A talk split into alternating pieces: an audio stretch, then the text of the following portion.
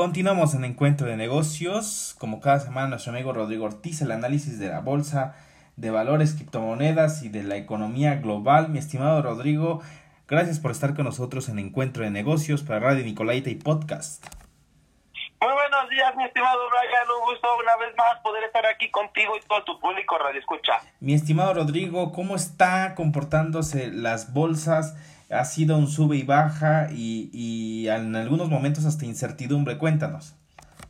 Así es, estimado Brian, lo que parecía que la semana nos iba a lograr dar recuperación de lo que en las bolsas se refiere después de haber tenido sangrientas semanas este atrás donde no se veía la luz al final del túnel y cuando creíamos que ya se había sobrepasado un poco esta eh, esta reacción en las bolsas que se había normalizado, que, empezaba a tomar buena tendencia a la alza después del paquete económico que, Estados Unidos está inyectando a, su economía, más de dos mil billones de dólares.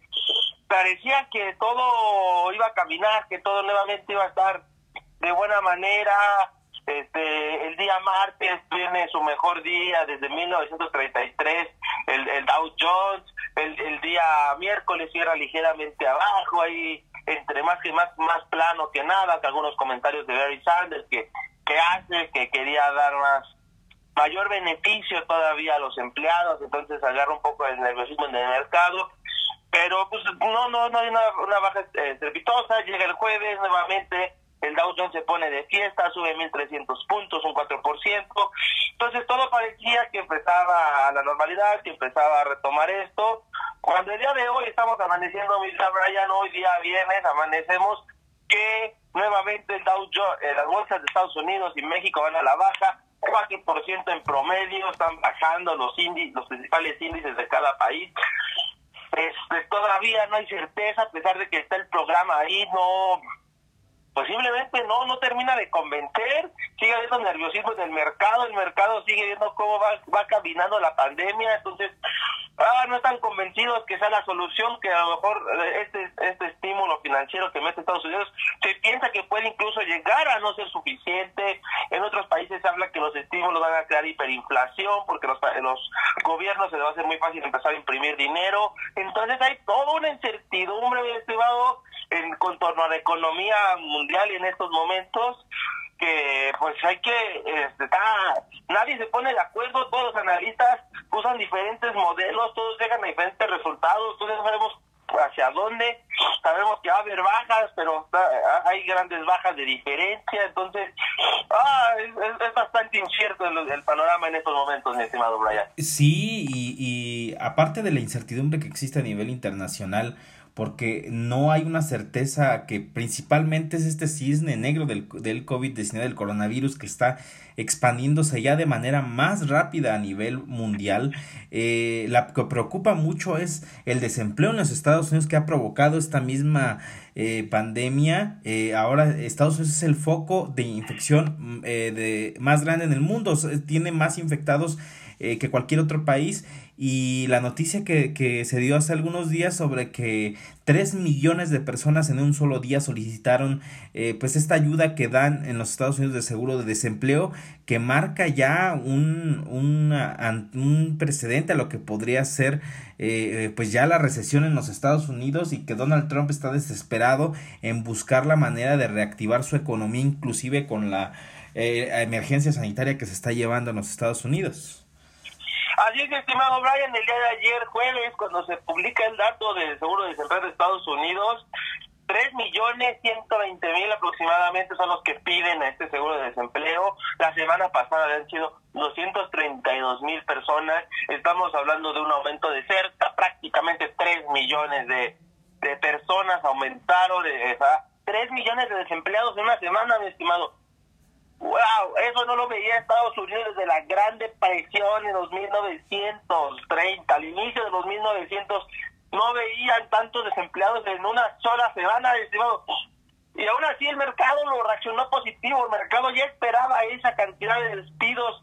Entonces el mercado reacciona positivo, pero pues ahorita no hay fuerza laboral, la economía está parada. Entonces las expectativas del mercado no deben de ser tan altas porque simplemente no, la economía está parada desde Estados Unidos.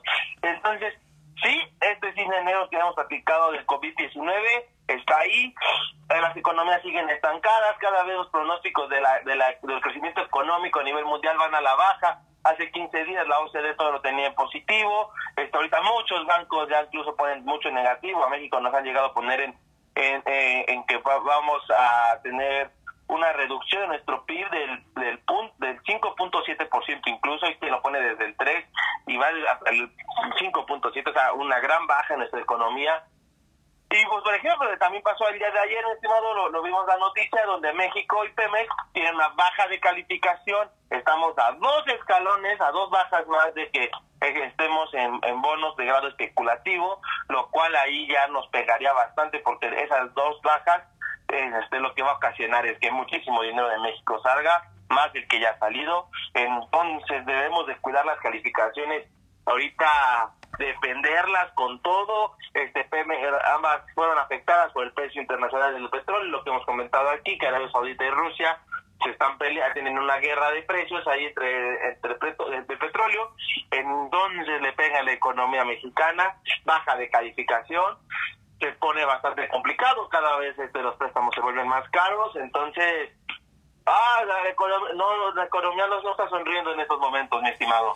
Sí, es un panorama complicado, es un precedente aún no solo a una recesión, porque ya es, ya es muy claro que estamos entrando en una fase, el ciclo ya está eh, cerrado, digámoslo de esta forma. Las bolsas están eh, literalmente bailando en los precios, en las bajas y en las altas por los estímulos que hay, pero son sensibles ante cualquier noticia. Y como tú lo dices, el desempleo en los Estados Unidos es el más bajo desde, o no se había visto en un solo día desde los años 30. Y pues eh, podríamos decir que ah, más allá de la recesión va a iniciar un periodo en algún momento después de que esta contingencia pase a nivel mundial que va a tardar todavía meses en el que veremos pues un periodo de depresión económica similar a lo de 1930 incluso muchos expertos hablan que sería peor que la de 1930 algo nunca antes visto.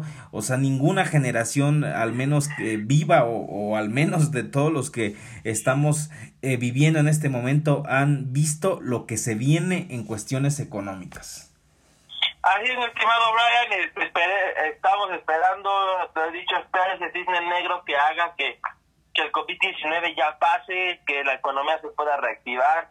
Es que es complicado porque tienes dos posturas en la mesa bastante complicadas que decides, ¿sabes? La economía o, o haces que todos se contagien y, y, y, y colapsa tu sistema de salud. O sea, son las dos sopas, este, a, cuál le vas. Entonces, es, es complicado para los gobiernos poder tomar una decisión. Hemos visto que últimamente los gobiernos están dividiendo en, estas reacciones. Este, eh, Reino Unido el día de, ayer también declaró que no era tan grave la epidemia, que era de riesgo medio, no riesgo alto. Entonces, este, decide que un poco de su economía se active, pero mm, hay que esperar a ver si su sistema de salud pues puede aguantar tanto contagiado, lo que hemos dicho aquí.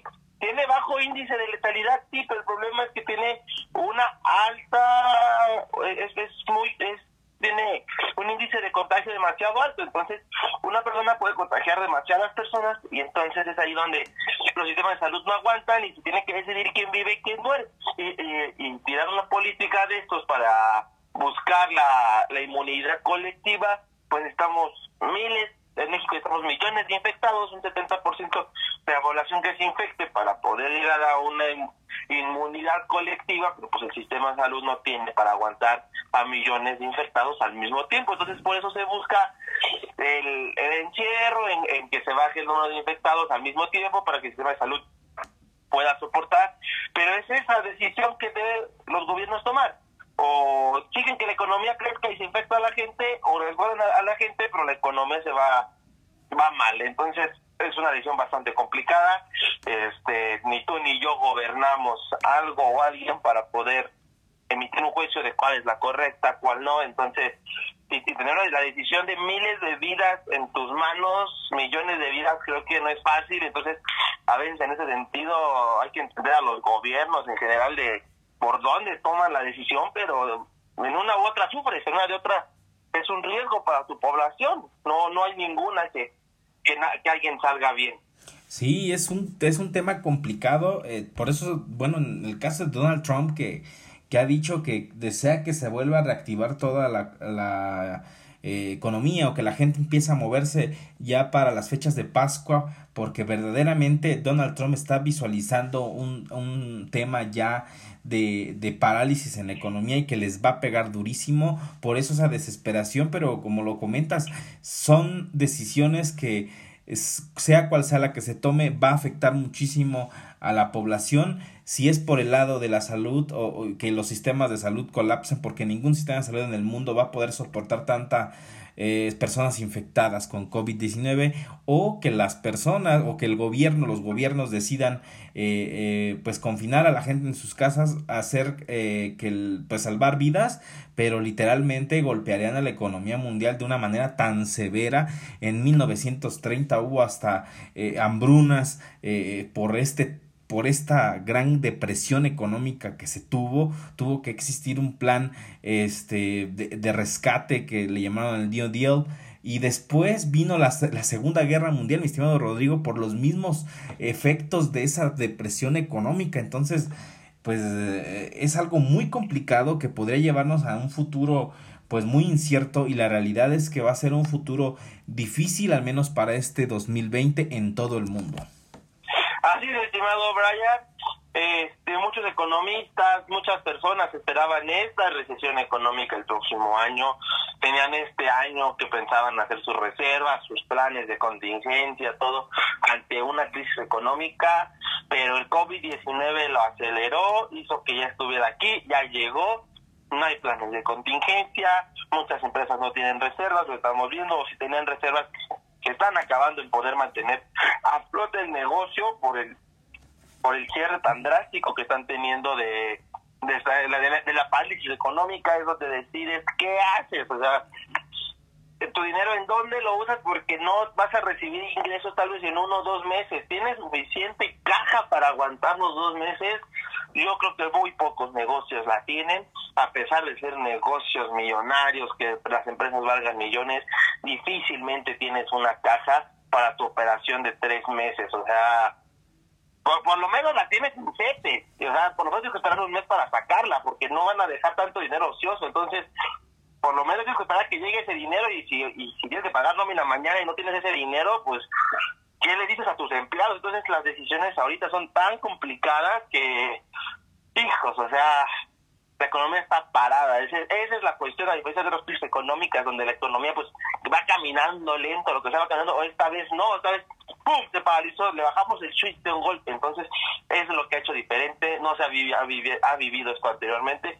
Entonces, pues la gente este, está viendo qué decisiones tomar y cuál es la adecuada para poder hacer que los negocios sobrevivan. Sí, y aparte no hay dinero, como tú lo dices, eh, mi estimado Rodrigo, hay reservas, pero en algún momento se van a acabar y a lo mejor los que sí tengan dinero para, para consumir, su consumo pues totalmente va a disminuir, no hay cines, los, las tiendas departamentales de cierta forma se ven solas, los restaurantes se ven solos, la gente no sale, porque aunque tengan dinero para poderlo gastar o para poder consumir, no se mueve el dinero, el dinero está parado en, en, en los bolsillos de las personas y esto se vuelve pues cíclico y, y afecta a, a, pues a muchos sectores que al final se convierte en una especie de, de, de círculo en el que pues bueno no consumen, la gente que no consume depende de ese trabajo los que son dueños de esos negocios empiezan a tener problemas financieros, empiezan a despedir gente, en el peor de los casos llegan a quebrar sus negocios, se vuelve un ciclo totalmente, eh, pues, eh, eh, de cierta forma catastrófico en la cuestión económica y multiplicándolo en un país, multiplicándolo a nivel mundial, se ve un panorama sumamente difícil y esperemos que no se, yo lo pensaba ayer, mi estimado Rodrigo, cuando planeamos lo de hacer este podcast, yo pensaba, mm, lo último que le falta al planeta en este momento es que un desastre natural ocurra en alguna parte del mundo, porque entonces ahí sí veríamos un escenario apocalíptico en donde puede ocurrir un terremoto en un lugar donde esté el, virus totalmente, eh, eh, pues en una situación de crisis sanitaria, literalmente un fenómeno natural que suceda en este momento le pegaría a cualquier país de manera severa. Así es, mi estimado Brian, posiblemente lo vimos ahorita con Croacia, que tuvo un, un, terremoto en la semana y cómo lo ayudas, o sea, ¿cómo, manda, cómo mandas ayuda si todo tu sistema de salud lo tienes ocupado? Si la gente ahorita no quiere gastar porque no sabe qué viene, entonces el ahorro, el dinero que tiene, prefiere guardarlo, prefiere tenerlo seguro para poder sobrevivir la mayor cantidad de tiempo y pues la, ayuda simplemente difícilmente va a llegar a un país ahorita con, con esas circunstancias. Entonces, Sí, mi estimado, realmente es complicado, es este un desastre natural duro en el mundo, ahorita creo que terminaría de, de hundirlo, o sea, sería eh, el último clavo que nos pusieran y se acabaría. Entonces, sí, mi estimado, es, es bastante, bastante complicado ahorita esta parte. Ah, tomar una decisión para todos es, es difícil, o sea, no, con tanta incertidumbre, pues todo el mundo se refugia y busca busca tener control de, de, las cosas. Entonces, así mi estimado Brian, la economía está complicada en estos momentos. No se tiene una respuesta, no se tiene un escenario cierto, una algo que, haga que, todo vaya caminando por lo menos en una dirección, mi estimado. Y en el campo, en el mercado de las criptomonedas, ¿cómo se sigue comportando el mercado cripto, de las criptodivisas?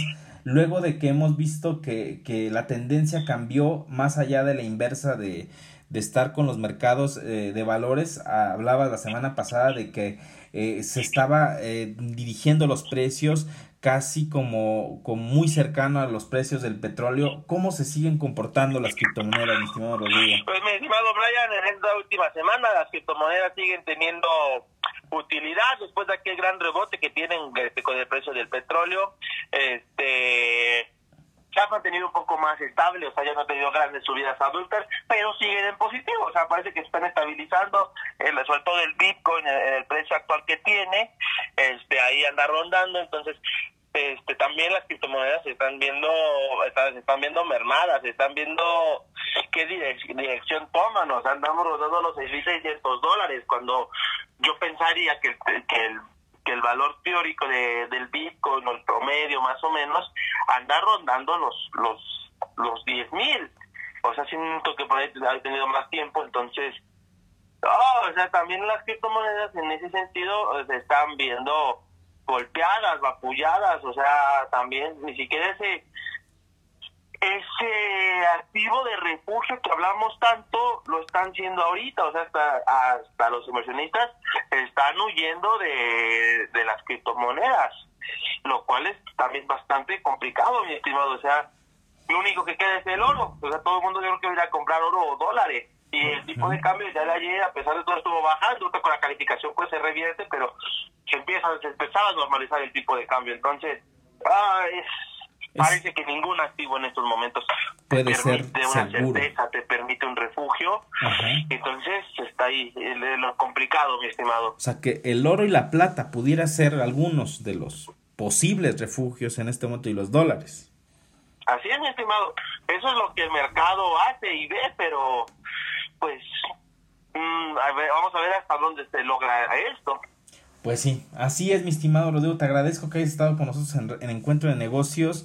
Eh, esto cambia cada momento. Si llegara a surgir una noticia totalmente extraordinaria, créeme que nos comunicamos contigo, hacemos podcast y, lo transmitimos para que, pues bueno, poder analizar todo lo que pueda suceder en un escenario próximo. Te agradezco mucho, mi estimado. Muchas gracias, estimado. Hasta la próxima.